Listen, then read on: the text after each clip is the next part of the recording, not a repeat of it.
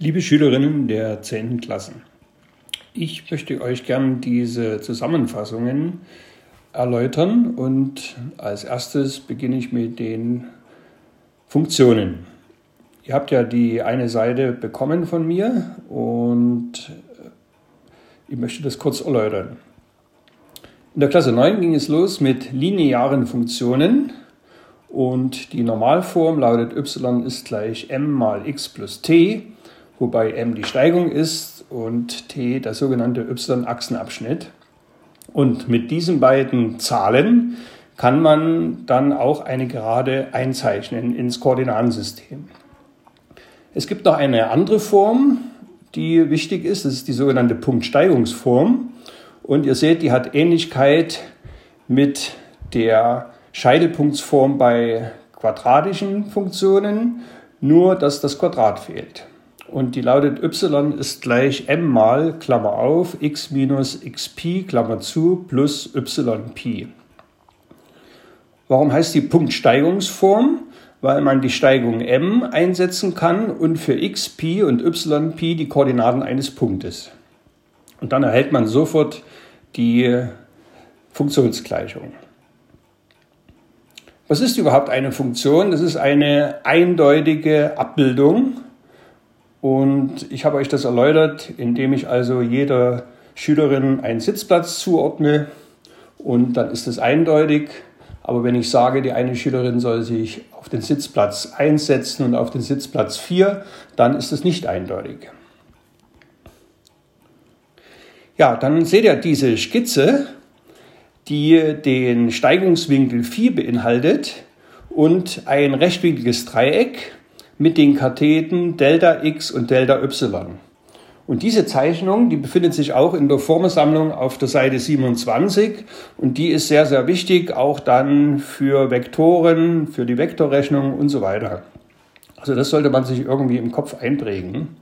Und ihr erinnert euch, bei vielen Aufgaben soll man zuerst immer den Vektor bestimmen, zum Beispiel den Vektor PQ.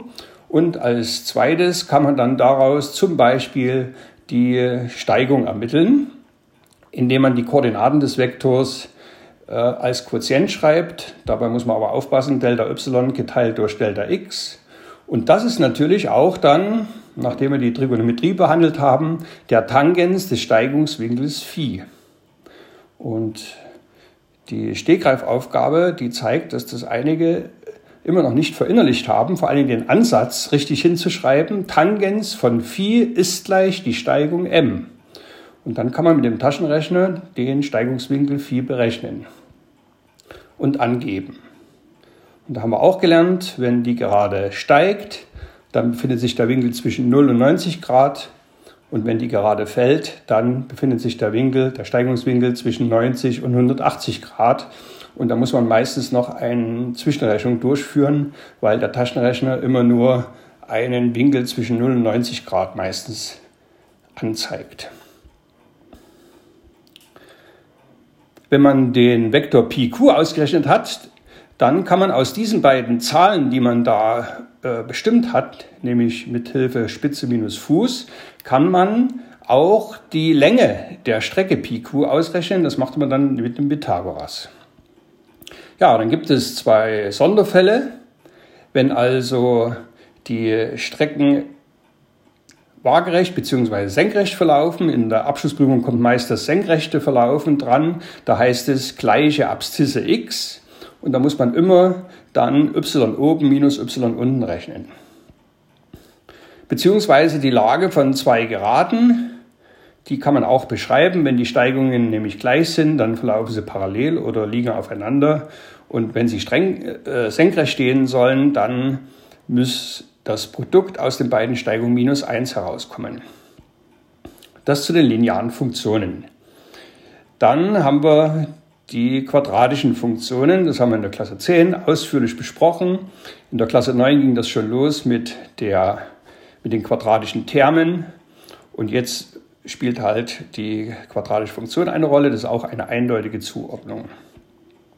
Ja, da gibt es auch wieder die sogenannte allgemeine Form und die Scheitelpunktsform oder kurz Scheitelform. A ist dann der sogenannte Formfaktor und der gibt an, wie die grafische Darstellung aussieht, ob die Parabel nach oben, nach unten geöffnet ist, beziehungsweise ob es ein Minimum oder Maximum gibt. Ja, wenn es eine Normalparabel ist, wenn also der Formfaktor entweder plus 1 oder minus 1 ist, dann kann man die Schablone verwenden. Voraussetzung ist eine Längeneinheit 1 cm. Ja, sehr häufig kommt dann dran Schnittpunktbestimmung. Da muss man die Rechtsterme gleichsetzen. Das können also zwei Geraden sein, das kann eine Gerade, eine Parabel sein oder zwei Parabeln. Ja, dann äh, haben wir noch zwei weitere Funktionsklassen kennengelernt, die sogenannten Exponentialfunktionen, die zum Beispiel auch bei der Physik eine Rolle spielen. Halbwertszeit haben wir das ausführlich wiederholt und die Funktionen der indirekten Proportionalität. Und ich habe da auch noch mal mit ergänzt. Direkte Proportionalität, da ist die Haupteigenschaft Quotientengleichheit. Und daraus folgten dann die linearen Funktionen, die sogenannten Ursprungsgeraden. Und bei der indirekten Proportionalität, da ist die Haupteigenschaft die Produktgleichheit.